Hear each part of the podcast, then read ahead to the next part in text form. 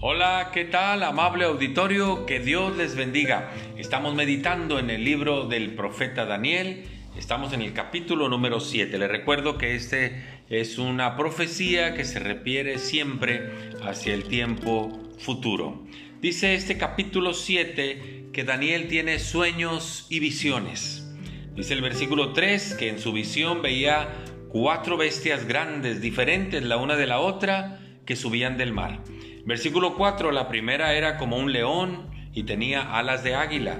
Versículo 5, la segunda bestia era semejante a un oso. Versículo 6, la otra era semejante a un leopardo. Y versículo 7, miraba entonces él una bestia que dice que era espantosa y terrible en gran manera, la cual tenía unos dientes grandes de hierro, devoraba y desmenuzaba, y las obras pisaba con sus pies, y era muy diferente de todas las bestias que vi antes de ella, y tenía diez cuernos.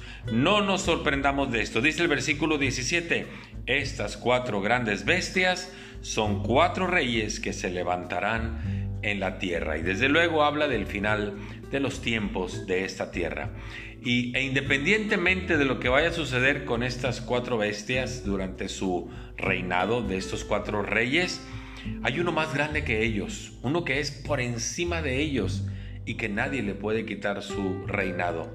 Dice el versículo 13 de este mismo capítulo, miraba yo en la visión de noche, y he aquí con las nubes del cielo venía uno como hijo de hombre, que vino hasta Dios, que aquí se refieren a él como el anciano de días. Dice el versículo 14, y le fue dado a ese que era hijo de hombre, le fue dado dominio, gloria y reino para que todos los pueblos, naciones y lenguas le sirvieran. Su dominio es dominio eterno que nunca pasará y su reino uno que no será destruido. Por encima de todos los reyes, que sean como sean, está uno que es más que todos ellos. Cuando el ángel se le aparece a María y le dice que va a quedar embarazada, dice eh, Lucas 1.30, entonces el ángel le dijo a María, no temas, porque has hallado gracia delante de Dios. Y ahora concebirás en tu vientre y darás a luz un hijo y llamarás su nombre Jesús. Mire qué cualidades. Versículo 32 de Lucas 1.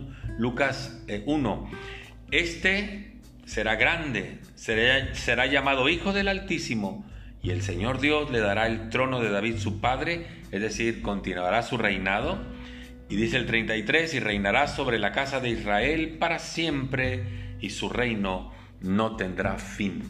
Cuando usted decide entregarle su vida a Jesús, se le entrega al que reinará por los siglos de los siglos, y ahí estaremos seguros. Muchas gracias, que Dios le bendiga, hasta pronto.